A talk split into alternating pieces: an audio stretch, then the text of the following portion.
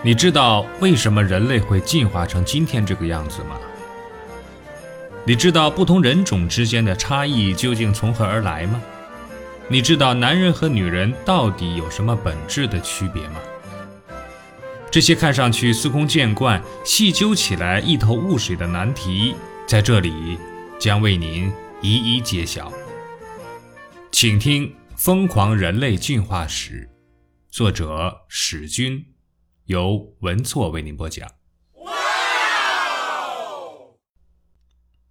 从一只叫 Lucy 的猩猩说起。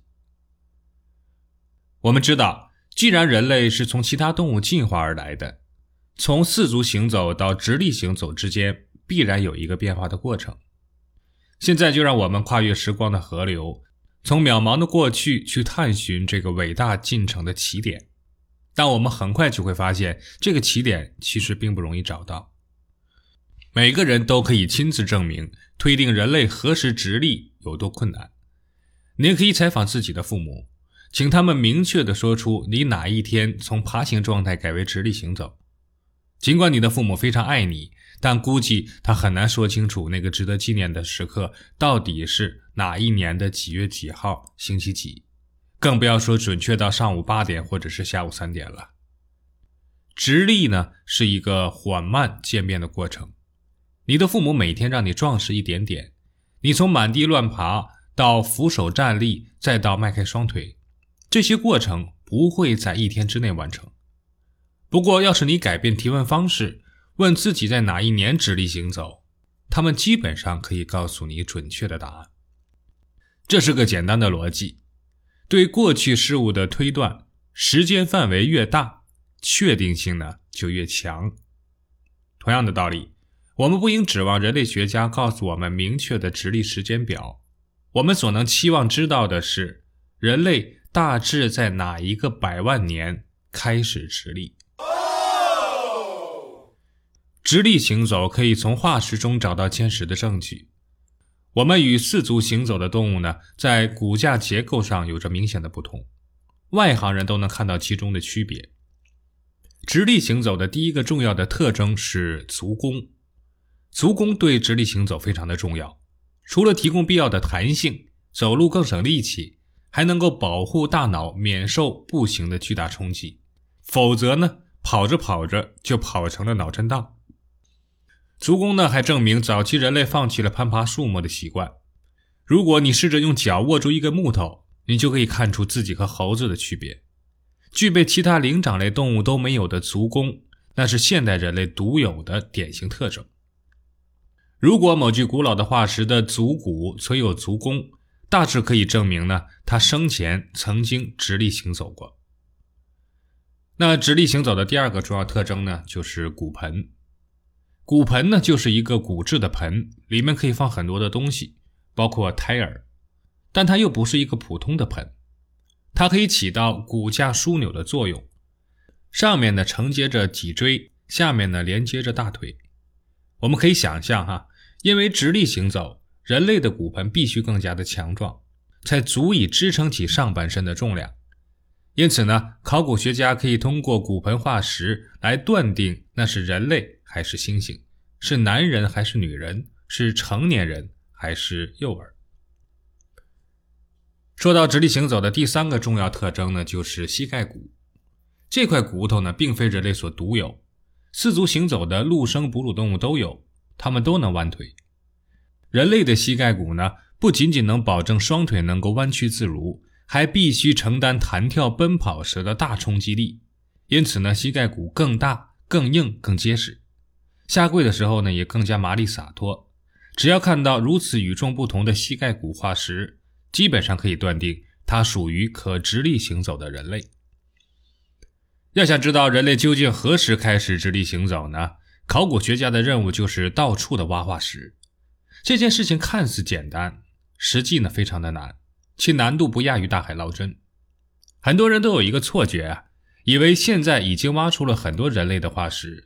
但那些躺在棺材里的都不是化石，而只是尸体，至多是骷髅，可能具有历史意义，却很少具有考古价值。Oh no！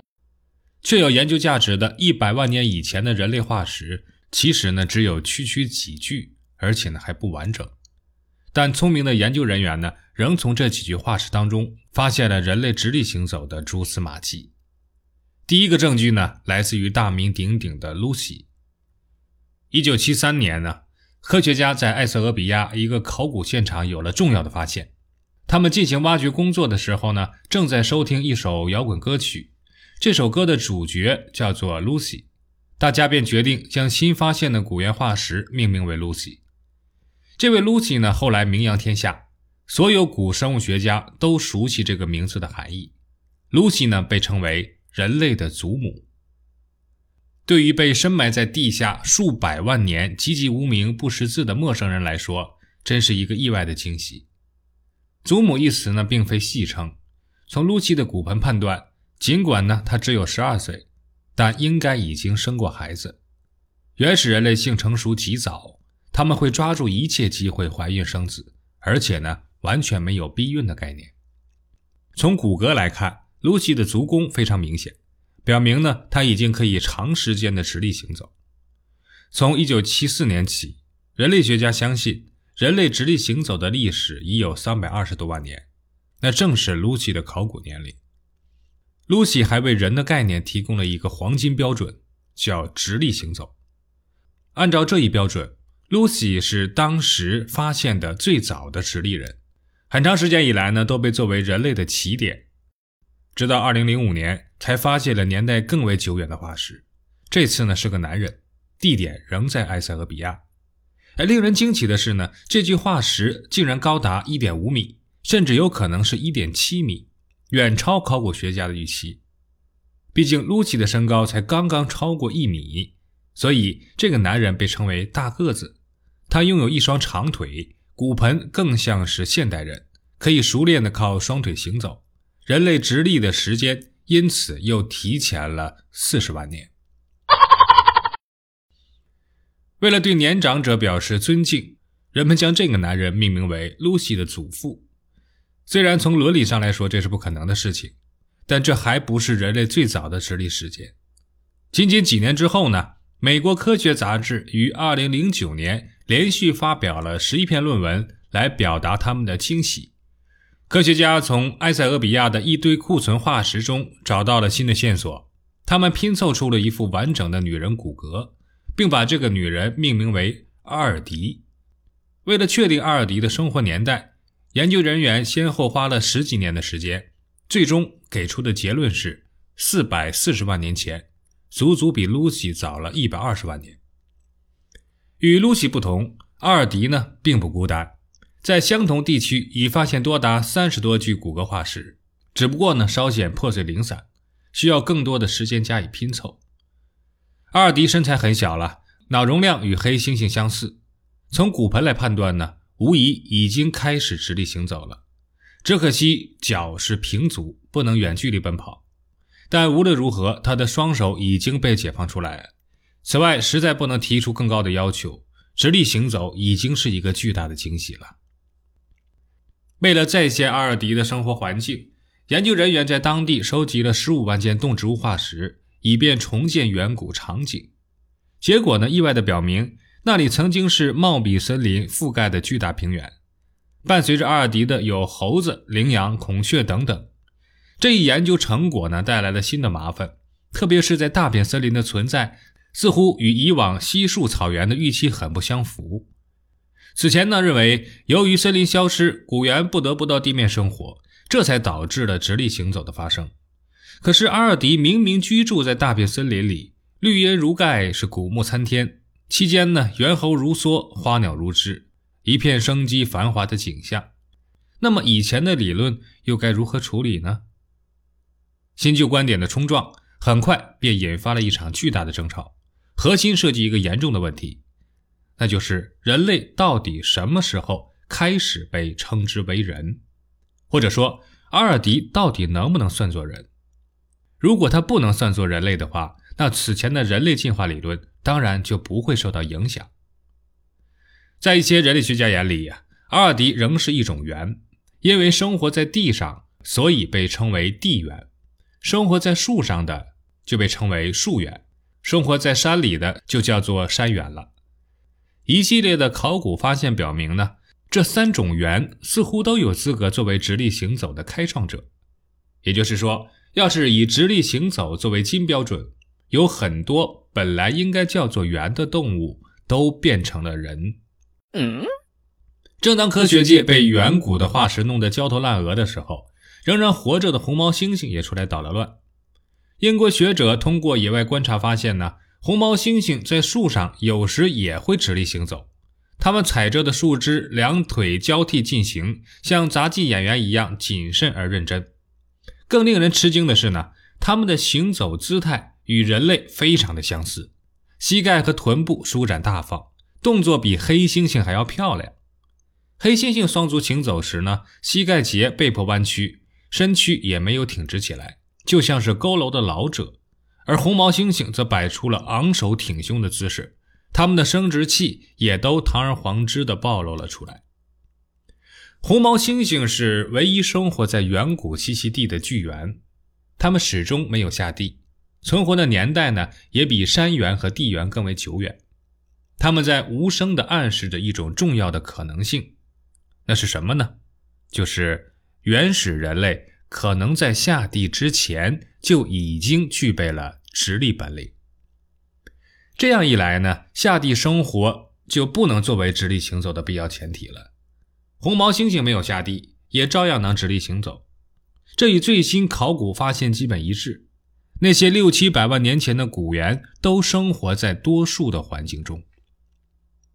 为了解决这些理论冲突呢，研究人员提出了新的假说。他们说。他们相信猿类早就能够直立行走了，树猿至少在树上直立行走了两千万年左右，下到地面以后仍然保持着直立的姿势，人类只是继承了这一古老的模式而已。那至于黑猩猩和大猩猩用指关节触地的四足行走模式，应该是后来改回去的。指关节主地绝对不是正确的行走策略，明显是勉强凑合的权宜之计。其他四足动物呢都没有这么干过。这些困境意味着人与动物之间的界限突然间变得模糊起来。要是仍然坚持直立行走的金标准，人类的起源年代可能要深深扎进动物界中去，很难说清楚我们到底何时候成为的人。而如果有很多动物都能够满足人的金标准，这个金标准也就失去了价值。人类学家面临两个选择。要么是重新定义人的概念，更清楚划分人类的势力范围，明确的排除其他动物；要么呢是扩大人的外延，接纳黑猩猩与猩猩等都算作人类，毕竟他们也有些许的直立行走能力。既然我们凭借直立行走而被叫做人，那么他们又为什么不可以呢？但接纳太多的动物与人类平起平坐呢，并非易事。很少有人能够放下内心作为人的尊严，我们也确实很难同意那种长着巨大獠牙的猿类也能算作人，否则我们的社会结构将变得更加复杂。你能想象在食堂打饭的时候，前面排着一个浑身骚味的黑猩猩吗？如果我们坚决不愿意与黑猩猩为伍的话，剩下的方法呢只有一个，那就是改变人的定义。好在研究人员已经学乖了。他们知道单一的标准不合时宜，正确的做法是拿出复合的标准，把直立行走啊、牙齿啊、脸型啊、盆骨等多种特征通通的考虑进去。限制因素越多，符合标准的候选者就越少。从猿到人之间的变化完全符合达尔文的渐变论思想，而在渐变改变的事物中间，基本不存在一条非此即彼。非黑即白的清晰界限，告诉我们界限那边是古猿，界限这边是我们人类。所以呢，我们必须学会接受灰色地带的存在。推而广之，任何一个生物群类的起源都不是瞬间事件，而是复杂和连续的过程。人类的出现是漫长进化过程的典型代表。我们不断的出现新的特征，比如直立行走了，膝盖骨变硬啊，足弓出现呢。下肢变粗，面部变得扁平等等，还有使用语言、自我意识萌生等等。这些不断出现的特征使我们不断的变成为人。只有这样严格而复杂的定义体系，才会让其他所有的动物都望尘莫及。他们想要和我们平起平坐，至少要学会打招呼、拥抱、握手、聊聊天气等等，或者谈谈家乡的美景和曾经心爱的女孩，对未来的生活有什么长远的打算等等。他们一定会知难而退的。既然人类的进化是复杂而漫长的过程，直立行走呢，只是其中的一个重要环节，我们也就不必根究人类到底是何时直立的了。本集播放完毕，欢迎订阅和分享。